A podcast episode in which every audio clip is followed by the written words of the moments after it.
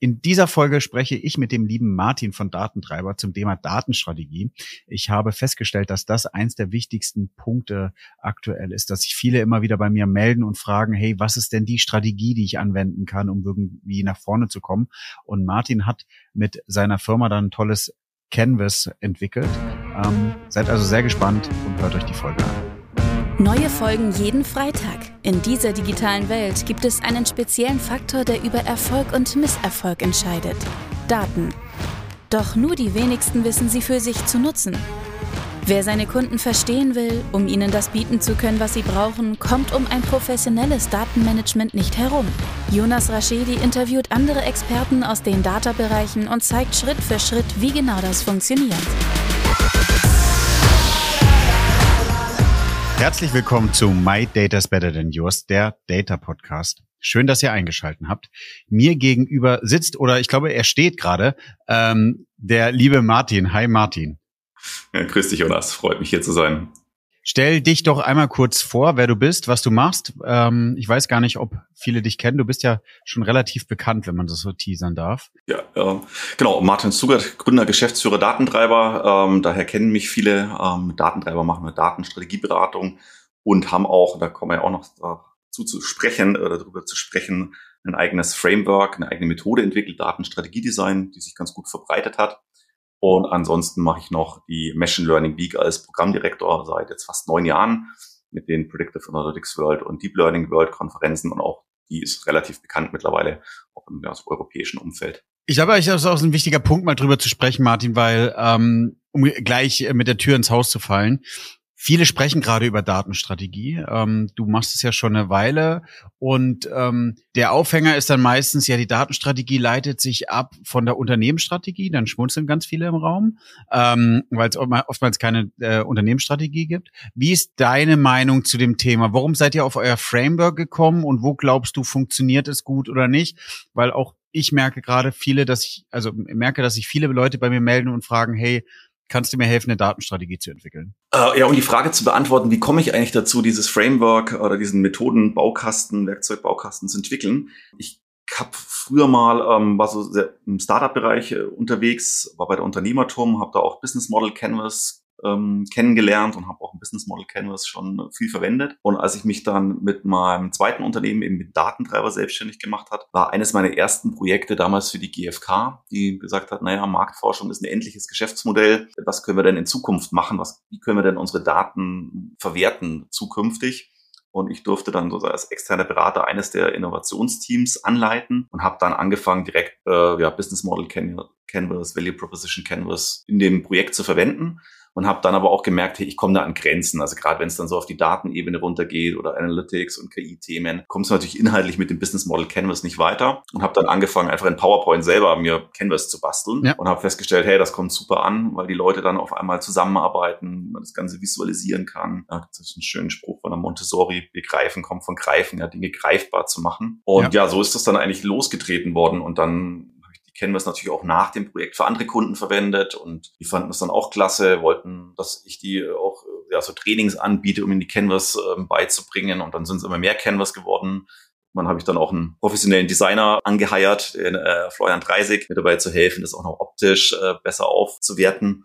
Und so kam es dann am Ende, sind es jetzt, glaube ich, so 15, 16 Canvas, äh, was wir da entwickelt haben und die jetzt eben in Projekten einsetzen. Aber es war wirklich, wirklich aus der Bedarf oder aus der Not heraus geboren. Ja, obwohl das, also das Framework ist ja, wird dafür genutzt, um relativ schnell an die allgemeine Datenstrategie zu kommen. Glaubst du, es gibt eine allgemeine Datenstrategie oder wie würdest du das dir vorstellen? Ich glaube, es ist auch immer ein spannender Punkt, mal rauszufinden, es gibt ja diese Organisationsmodelle Hub and Spoke oder zentral, dezentral.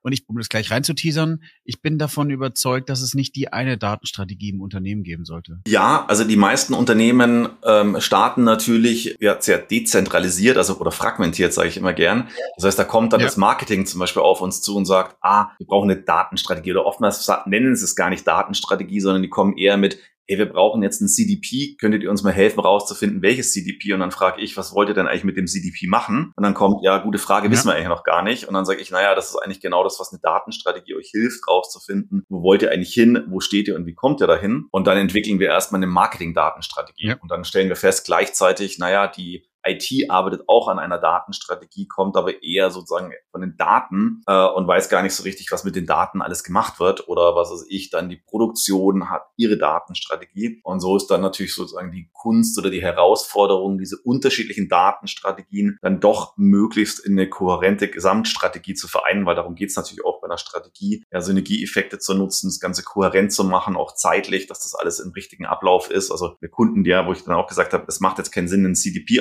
aufzubauen, wenn euer Data Warehouse noch nicht mal steht und ihr noch nicht mehr wisst, was sind eure Marketing-KPIs, eben nicht Schritt fünf vor Schritt eins zu machen. Ideal wäre es natürlich, eine ganzheitliche Datenstrategie zu entwickeln, aber das ist natürlich auch äh, je nach Organisation auch schwierig, weil dafür braucht es natürlich auch erstmal die Organisationsform, wie zum Beispiel Hub and Spoke, wo es ein zentrales Data Office gibt, was sich dem Thema annimmt.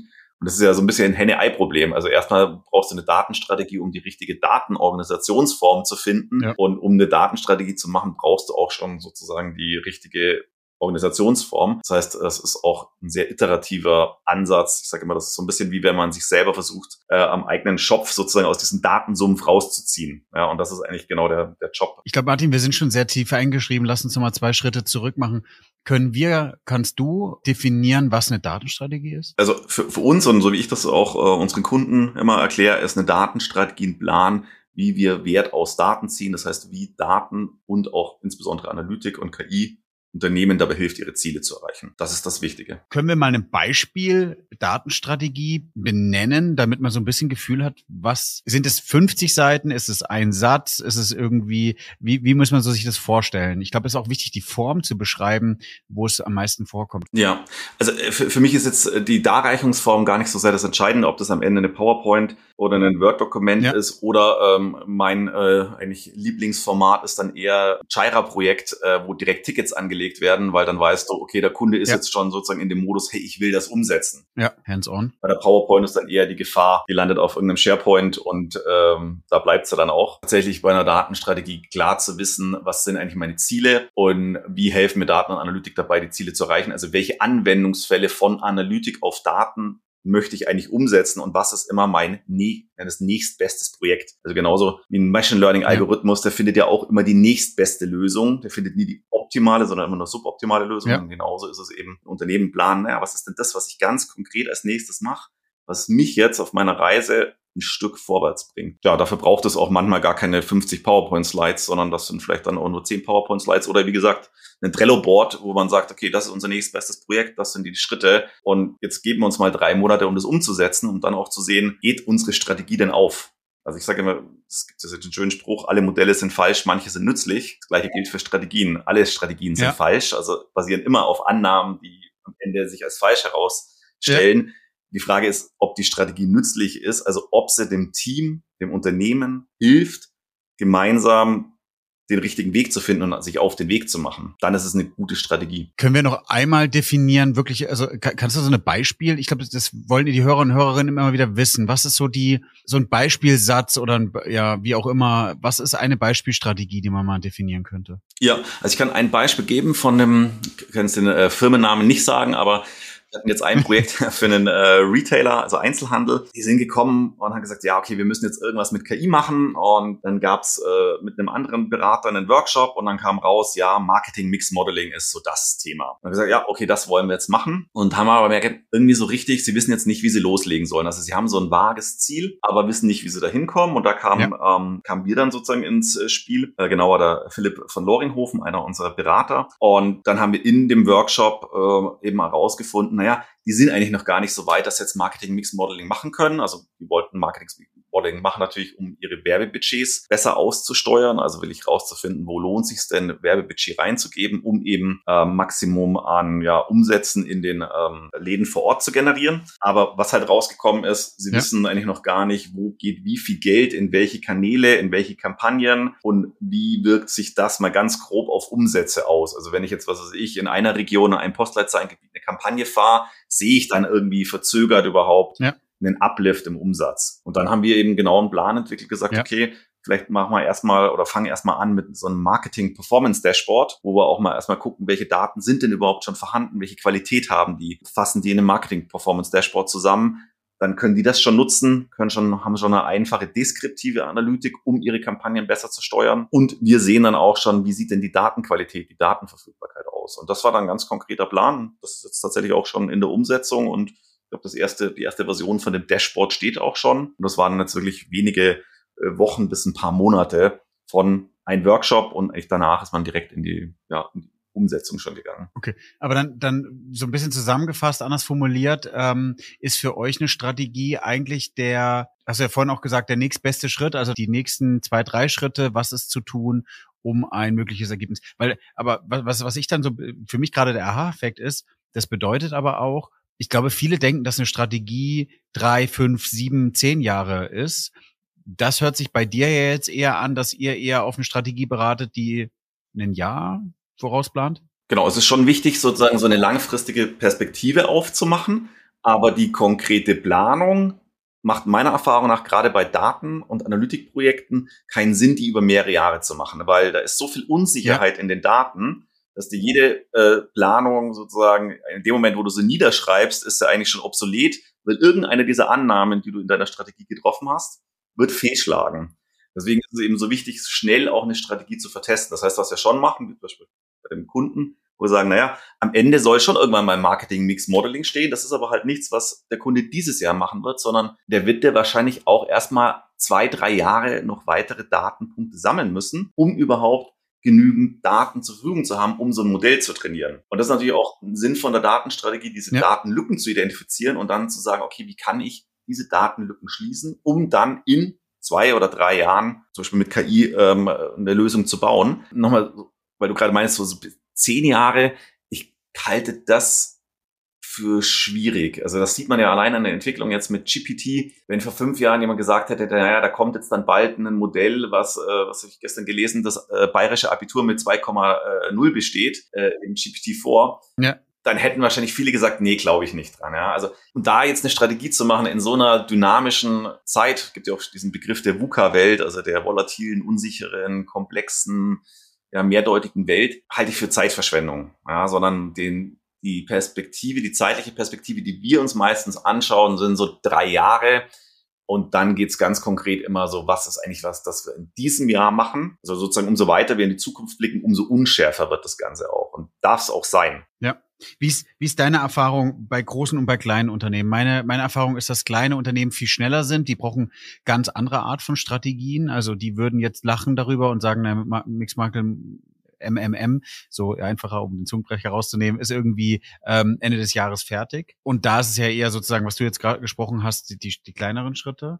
Was wären für dich so die konkreten Schritte, um zu bewerten, was für ein Unternehmen ist es, wo geht die Reise hin, welche Art von Weise der Herangehensweise für eine Strategie würdest du empfehlen? Weil das ist, das merke ich immer wieder, wenn, wenn meine Hörer und Hörerinnen mit mir sprechen und vielen Dank fürs Feedback von euch, ähm, ist so dieses, okay, selbst wenn es nicht das eins zu eins Ableitung gibt, die eins zu eins Steps, die ich machen soll, was wäre eine Blaupause, die ich anwenden könnte, wie bei dir, Martin, Framework, ähm, wo in welche Richtung geht's, ähm, um das wirklich umzusetzen? Ja, also wir unterscheiden immer zwei eigentlich Typen von Kunden. Das hängt nur bedingt mit der Unternehmensgröße zusammen. Es geht eher darum, wie viel Erfahrung haben die Unternehmen eigentlich schon mit Datenstrategien und Datenanalytik im Allgemeinen. So bei den Unternehmen, die, mit denen wir zum ja. ersten Mal zusammenarbeiten, die auch noch nicht so richtig wissen, wie wir vorgehen, was eigentlich da hinten dabei rauskommt, was ist eigentlich eine Datenstrategie, dann machen wir eigentlich immer wir nennen so ein Loslegen-Paket. Das sind zwei Tage Workshop. Wir greifen uns einen Anwendungsbereich raus, Marketing, Logistik, whatever,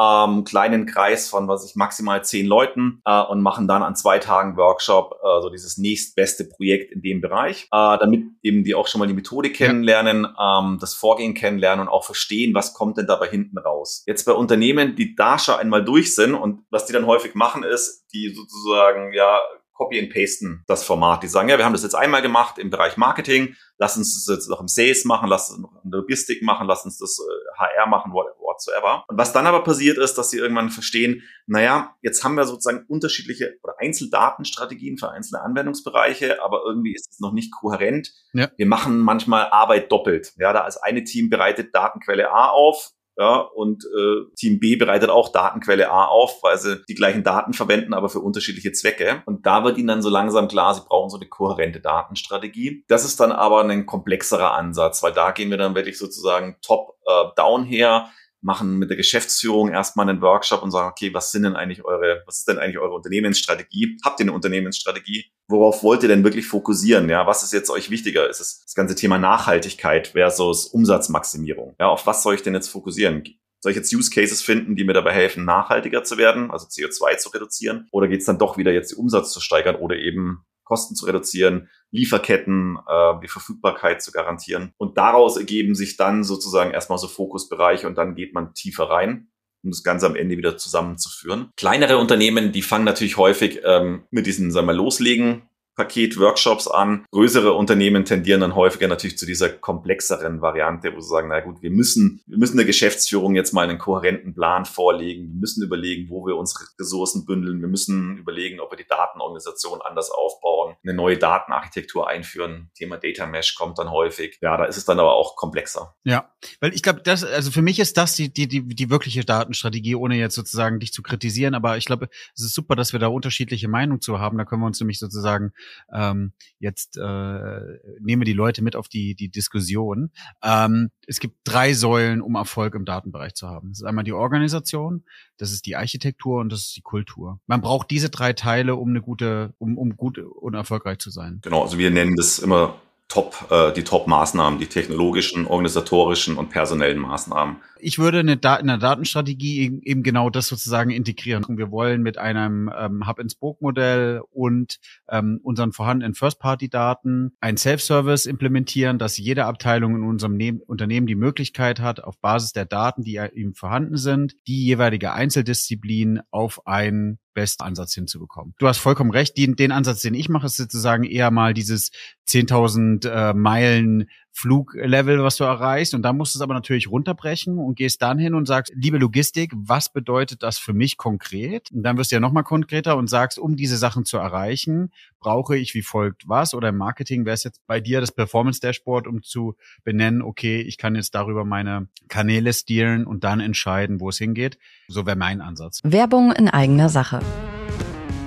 In den letzten zwei Jahren habe ich über sechs Bücher geschrieben, 200 Podcast-Folgen aufgenommen und ich habe mir überlegt, wie bekomme ich diese ganzen Informationen jetzt nochmal anders verpackt und in einem Mehrwert für euch kommuniziert. Mit meinem Team habe ich jetzt über sechs Monate mal drüber nachgedacht, was kann das denn sein und habe viele Ideen verschmissen und dann auch doch wieder angefangen. Es wird jetzt demnächst einen Videokurs geben, in dem ihr die Möglichkeit habt, alle Informationen, die ich über die letzten Jahre erarbeitet habe. Wie wird ein Unternehmen datengetrieben? Auf was muss man dabei achten? Was sind Fails? Und vor allem, was sind aber auch gute Vorlagen, die man nutzen kann, um erfolgreich zu sein?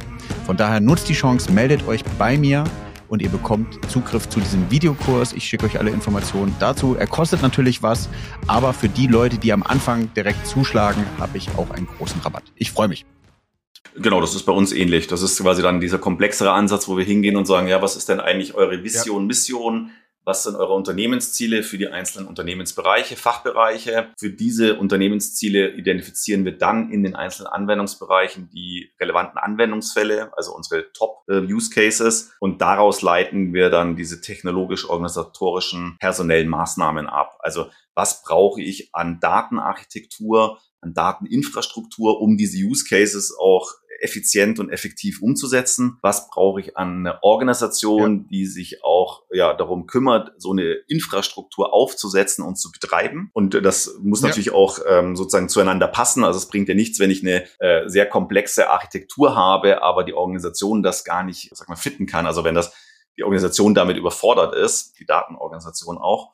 Das heißt, beides muss wieder kompatibel zusammen sein. Und dann muss ich natürlich diese Organisation auch personell mit Leben füllen. Das heißt, ich brauche die richtigen Leute mit dem richtigen Wissen, mit dem richtigen Mindset, der richtigen Kultur, sowohl auf Business-Seite als auch natürlich auf der Daten- und Analytics-Seite. Und genau, das ja. machen wir eben dann sozusagen top-down ähm, runter bis sozusagen auf diesen technologisch-organisatorischen, personellen Ebenen kann. Also wenn das die Organisation damit überfordert ist, die Datenorganisation auch, Das heißt, beides muss wieder kompatibel zusammen sein. Und dann muss ich natürlich diese Organisation auch personell mit Leben füllen. Das heißt, ich brauche die richtigen Leute mit dem richtigen Wissen, mit dem richtigen Mindset, der richtigen Kultur, sowohl auf Business-Seite als auch natürlich auf der Daten- und Analytics-Seite. Und genau, das machen wir eben dann sozusagen top-down ähm, runter bis sozusagen auf diesen technologisch-organisatorischen, personellen Ebenen. Weil ich finde, dadurch hast du irgendwie diese, diese, nicht diese Volatilität drin und hast irgendwie äh, drei oder fünf Jahre, der liebe ähm, äh, Tim Wiegels von Free Now früher,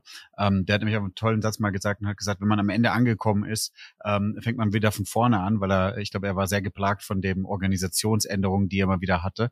Und ähm, ich glaube schon, dass man irgendwie so zwei oder drei Jahre nach vorne schauen sollte und überlegen sollte, in welche Richtung es geht. Und meine Erfahrung ist auch, Martin, viel sagt die Strategie ja auch, an was man arbeitet. Aber was viel wichtiger ist, ist eigentlich nochmal klar zu beschreiben, was darin nicht enthalten ist und auch klar zu sagen, dass wir diese Themen nicht machen. First-Party-Datenstrategie bedeutet auch, dass wir uns nicht um Third-Party-Daten kümmern. Ja, oder sozusagen äh, nicht extrem. Und ich glaube, das muss man auch nochmal total mit aufnehmen. Genau, das ist das, was ich immer sage. Strategie bedeutet, weniger besser zu machen. Und das ist genau, indem ja, du zum Beispiel sagst, ja. naja, das sind jetzt meine, was ich, Top drei Anwendungsfälle, an denen arbeite ich. Dadurch ergibt sich ja auch die Anforderung an die Daten. Das heißt, dann weiß ich auch, welche ja. Datenquellen in meiner Datenlandschaft sind auch wirklich Datenassets. Das heißt, da weiß ich, wie ich Wert rausbekomme.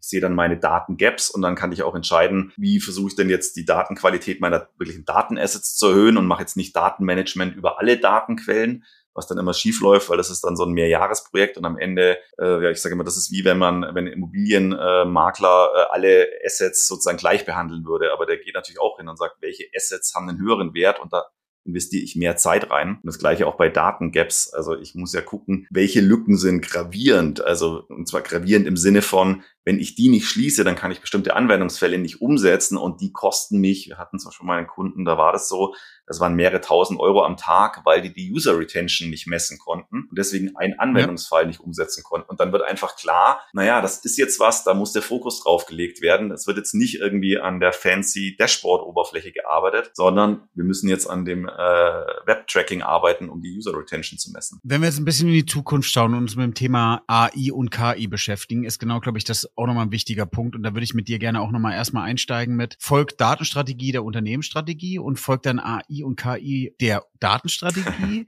oder wie würdest du es aufteilen? Weil ich finde, und ich merke das ganz viel bei meinen Unternehmen, die ich sozusagen ähm, äh, als, als Freelancer berate, dass es eigentlich oftmals dann hapert zu überlegen, AI-KI-Strategie, dass sie noch nicht mal eine Datenstrategie haben. Und ich glaube, äh, ich bin schon davon überzeugt, dass man die braucht. Ja, äh, also ich oder wir lösen das so und äh, ich kommuniziere das so auch den Kunden. Wenn ich von Datenstrategie spreche, meine ich Daten und Analytik inklusive KI-Strategie.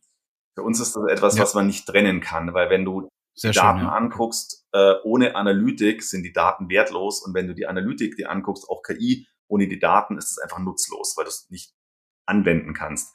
Das heißt, man kann diese, das ist wie zwei Seiten einer Medaille oder Schloss, äh, Schlüsselprinzip, du kannst es nicht trennen.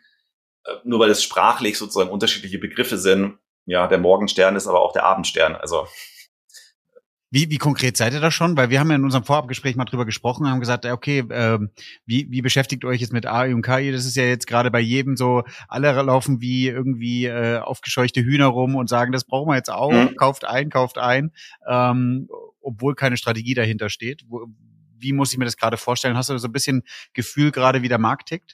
Ja, ich glaube, das Interesse ist sehr hoch an dem ganzen Thema KI, insbesondere generative KI. bekommen da auch Anfragen oder Kundenfragen und bestehenden Projekten uns danach, wo liegen jetzt sozusagen die Chancen von generativer KI für uns.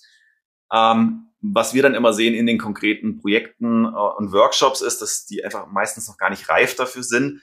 Sprich, die Datenqualität passt nicht, die, die, auch die Anwender selber sind noch gar nicht reif dafür, solche Lösungen einzusetzen. Das heißt, ein Teil unseres Jobs ist es auch sozusagen, ihnen den Weg aufzuzeigen dahin. Wir verwenden da zum Beispiel ein Canvas aus unserem Datenstrategie Design Kit, der heißt Analytik Reifegrad eben so ein Reifegradmodell von deskriptiv, diagnostisch, prädiktiv, präskriptiv bis hin zu ja dann KI-Lösungen. Und das hilft denen immer ungemein zu sehen, hey, das ist jetzt nicht ein Riesensprung, den wir machen müssen. Ja, das ist auch nicht irgendwie was Magic, ja, sondern im Endeffekt ist es, sind es kleine Schritte, die mich ja von, was weiß ich, einem Marketing Performance Dashboard über den Marketing Mix Model zu einer, was weiß ich, KI-gesteuerten äh, Budgetverteilung äh, bringen. Und unsere Erfahrung ist, das motiviert die, äh, weil die sagen, ja, okay, ich, ich kenne jetzt den Weg und ich weiß, so wie wenn du auf die Zugspitze äh, unten dran stehst und dann guckst du hoch und denkst, boah, ich muss jetzt diesen steilen Weg da hochgehen. Und dann sagt dir jemand, nee, du musst jetzt nicht diesen steilen Weg hochgehen, weil guck mal, hier geht ein einfacherer Weg hoch. Der ist nicht so steil, der dauert vielleicht etwas länger, aber ist halt einfacher. Und dann sagen, ja, okay, dann bin ich bereit, den Weg zu gehen. Weil, was ich gerade im Markt sehe, wenn ich mir die Leute anschaue, AI und KI kann maximal großen Erfolg bringen, wenn du das auf deine eigenen Daten anwendest. Der Fall GPT ist aber gerade, dass es eigentlich nur Leute nutzen, um Ideen zu bekommen, um irgendwelche Innovationen loszutreten. Mhm. Also es ist eher so der, der Ideengenerator, der neue, ja. aber es ist nicht das, dass es wirklich auf die eigenen Daten angewendet wird. Ja, ähm, also das sehen wir auch und das ganze Thema GPT ähm, bricht natürlich äh, spätestens dann, wenn man sich tatsächlich überlegt, wie man jetzt die Lösung implementiert, wie man die Unternehmensdaten da reinbekommt und dann kommt das Thema Datenschutz äh, auf etc. Ähm, oder ja einfach äh, Confidential Data. Insofern ist es GPT eine positive Sache, weil es die Fantasie der Leute anregt, ähm, lenkt die Leute aber manchmal in eine falsche Richtung und man muss dann so ein bisschen zurückholen und sagen, hey, okay, ihr müsst vielleicht auch selber solche Large Language Models aufbauen, die eben dann sehr domänenspezifisch sind für eure, was weiß ich, Chat-Anfragen oder für eure Dokumente. Die sind ja auch meistens, ich habe mal kurze Zeit auch zwischen meinen zwei Unternehmensgründungen bei einem Unternehmen Clueda gearbeitet wir haben vor, das jetzt zehn Jahre her, damals schon äh, Realtime Text Mining auf Bloomberg und Reuters Nachrichten gemacht, um in Echtzeit in den Nachrichten marktbewegende, also aktienmarktbewegende Nachrichten zu detektieren. Da musst du natürlich ganz eigene Modelle trainieren, die diese Sprache, diese Broker Language verstehen und auch verstehen, was bestimmte Klauseln sind, äh, die die Broker oder eben Reuters und Bloomberg verwendet. Ähm, von daher glaube ich, GPT ist eher so, eine, wenn man so ein Spektrum aufmacht, Consumer und Enterprise, würde ich das eher so Richtung Consumer schieben. Ja. Vielleicht hm. für einzelne Mitarbeiter macht das Sinn. In dem Moment, wo du Richtung Enterprise stark gehst, bist du sehr schnell bei ähm, spezialisierten Customized ähm, Foundation oder eben Large Language äh, Models. Build or buy? Also müssen Sie es kaufen oder müssen Sie es selber implementieren? Was glaubst du, wo geht die Reise hin? Äh, hängt auch immer sehr stark vom Anwendungsfall ab. Was wir mit dem Kunden dann immer machen, ist so eine Bewertung. Also wie stark hilft dir dieser Use Case, dich vom Wettbewerb zu differenzieren? Und wie ähm, stark musst du diesen Use Case eben individualisieren? Zum Beispiel ein eigenes ähm, äh, Language-Modell äh, trainieren, weil eben das so speziell ist. Und umso mehr natürlich eine Individualisierung notwendig ist und eine Differenzierung möglich ist, tendieren wir dazu zu sagen, mach's selber und gib alle anderen Sachen äh, lieber ab. In dem Moment, wo das sozusagen, wo das eh von der Stange kaufen kannst und es auch nicht sozusagen wettbewerbsentscheidend ist, ja, dann hol dir lieber sozusagen eine äh, fertige äh, Lösung. Der Gedanke dahinter ist natürlich, wenn du jemand externen erstmal ein halbes Jahr erklären musst, welche Daten du hast, wie deine Domäne funktioniert, deine Prozesse sind, kostet das natürlich Zeit und du gibst natürlich auch Wissen raus. Und der externe Dienstleister kannst du dir natürlich auch nicht sicher sein, dass der nicht deinem Wettbewerber die gleiche Lösung hinstellt. Und das ist das, was du aber nicht machen möchtest, sondern du willst ja diesen Wettbewerbsvorteil, den du durch deine Domänexpertise und deine Unique-Daten eben hast, bei dir behalten. Was mir so ein bisschen aufgefallen ist, nochmal beim Thema Build or Buy, das ja auch nochmal entscheidend ist, hast du, Martin, ja auch nochmal vorhin super gesagt, du brauchst die richtigen Leute dafür. Ne? Also welche Leute Du kannst nur selber bauen, wenn du auch diese Leute hast, die es bauen können. Und du musst bereit sein zu investieren. Das ist ja schon nochmal eine krasse Hausnummer. Ja, das ist zum Beispiel auch das, was wir im Rahmen von der Datenstrategie dann machen, anhand der Lösung, die wir skizziert haben in so einem Workshop, dann zu entscheiden. Also wir haben zum Beispiel jetzt für das Thema generative KI einen generative KI-Canvas, der dann sozusagen abbildet, wie funktioniert eigentlich so eine generative KI, was brauchst du an Input, was für Operationen muss so eine KI oder das sind ja dann verschiedene Machine Learning Modelle auf diesen Input-Daten äh, ausführen, um welchen Output zu generieren. Und dann kannst du natürlich überlegen, naja, brauchst du jetzt jemand, der sich mit Natural Language äh, Processing und Generation auskennt? Brauchst du jemand, der eher Machine Vision sich auskennt, Zeitreihen? Ja, dann hast du ja ganz unterschiedliche Data Scientists, weil ich sage mal, den Data Scientist gibt's nicht. Wenn du ein Haus baust, dann kostet du auch nicht den Handwerker, sondern du hast einen Elektriker, einen Fliesenleger. Gute Analogie, ja. Ja, und genauso, wenn du halt eine, eine KI-Lösung baust, dann hast du nicht den Data Scientist oder den Data Engineer, sondern du hast da sehr äh, arbeitsteilige Ketten von Leuten, die Dinge bauen. Also ich habe ich hab selber Bioinformatik studiert, das ist jetzt äh, 20 Jahre her. Da war es wirklich so, da haben wir noch selber alles gebaut in, in Perl, da haben wir selber unsere Deployment-Scripts irgendwie äh, noch mit Unix Shell-Scripts geschrieben. Das würde heute keiner mehr so machen, weil da hast du Spezialisten, ja, die dann äh, deine ML-Ops-Lösung bauen etc. Und das kannst du natürlich dann alles, sag ich mal, ableiten ähm, von der Daten- und KI, inklusive KI-Strategie, eben dein Personalbedarf. Und das ist auch, was du ja dann auch langfristig planen musst. Du wirst die Leute ja nicht sofort am Arbeitsmarkt kriegen. Also selbst wenn du sagst, ich habe das Budget, meistens musst du es dann erst noch freigeben lassen. Das heißt, es muss dann erstmal hochdelegiert werden. Dann muss jemand da unterschreiben und so weiter. Und dann dauert es ja erfahrungsgemäß eher ein Jahr, zwei Jahre, bis dann diese Leute bei dir im Team sind. Jetzt sind wir beide, glaube ich, sehr biased, aber wir probieren es mal, Martin. Siehst du nach deinen Strategien oder euren Strategien, die ihr implementiert oder, oder sozusagen vorschlagt, verändert sich auch was im Entscheiderkreis? Ich, ich darf ja sozusagen sagen, ich bin Chief Data Officer, ähm, war so, so, so ein bisschen so perspektivisch der Traum zu sagen, hey, meine Mission auch von meinem Podcast, von meinen Büchern ist ja, das Datenthema mehr in den deutschsprachigen Raum zu bringen und klar zu signalisieren, das ist das wichtige Thema, was wir brauchen für die mhm. Zukunft. Wie siehst du da die Entwicklung? In den Unternehmen sehe ich gleich zwei Tendenzen. Ja. Es gibt Unternehmen, die sich da sehr schnell professionalisiert haben und jetzt auch in ja. der Branche eigentlich den anderen davonrennen. Ja. Und auf der anderen Seite sehe ich Unternehmen, die immer noch sozusagen mit eigentlich der Entscheidung hadern, überhaupt sozusagen die Veränderung anzustoßen. Oder selbst wenn sie sie an. Aber auch über die Personen, sozusagen zentral jemanden zum Thema für Data einzustellen, auszubauen? Da wollte ich so ein bisschen hinaus. Ja, ich glaube, ohne, also ohne so eine Person geht's sowieso nicht. Also ob der jetzt okay, Chief Data okay. Officer heißt Sorry, oder Head ja, of ja. Data and Analytics. Ja, aber genau, also das braucht es auf jeden Fall mal eine Person, die sagt, das ist meine Verantwortung, das ist mein Ding, ich treibe diese Veränderung. Sowohl jetzt über die Konferenz als auch über sozusagen Tätigkeit bei Datentreiber spreche ich natürlich auch mit vielen solchen Personen. Und das ist das, was ich dann eben sehe, wenn ich mit denen oder höre, wenn ich mit denen spreche. Da gibt es welche, die haben sozusagen Glück gehabt, die sind im Unternehmen gelandet, wo dieser Veränderungswille da ist, wo auch das von der Geschäftsführung ja. ja unterstützt wird und auch gewollt wird. Ja, und da geht was vorwärts. Und dann sehe ich aber viele Unternehmen, und da kenne ich auch viele, das jetzt Chief Data Officer ist oder Head of Data and Analytics, die sehr frustriert sind, äh, die dann auch immer kommen. Ähm, das ist dann immer, gehe ich dann eine LinkedIn-Message, äh, was heißt, Martin, ich bin jetzt da seit einem Jahr, ähm, kennst du nicht ein Unternehmen, will wechseln und äh, ich bin frustriert und das ist dann manchmal für ja. uns so ein bisschen, für mich so ein bisschen, mich dann derjenige, der, ich schätze immer der, der Therapeut oder wenn mich jemand fragt, Martin, was machst du, sage ich immer Sozialtherapeut für Unternehmen. Ja. Äh, weil am Ende ist es natürlich genau viel eigentlich Veränderung, Veränderung in, ja. in Kultur, ja, in Organisationen. Wie arbeiten Menschen, wie denken Menschen, wie entscheiden Menschen? Und Transformation braucht Zeit? Ja, ich glaube, das ist ein Shoutout an alle äh, Chief Data Officer draußen. Genau, ähm, habt Geduld, die Veränderung kommt, aber sie kommt eben sehr langsam. Cool, lieber Martin. Ich glaube, wir könnten noch länger darüber sprechen. Wir könnten glaube ich, noch mal viel, viel mehr Hands-on machen. Aber ähm, meine Zeit ist ja auch begrenzt. Ich möchte ja innerhalb von so 35 bis 40 Minuten das Thema abfrühstücken. Warum? Weil ich gelernt habe, dass diese Folge so ein bisschen vielleicht bin ich noch jung und kann dieses Wort sagen, snackable sein muss, ja. also so ein bisschen äh, zu verkraften und nicht irgendwie stundenlang hören.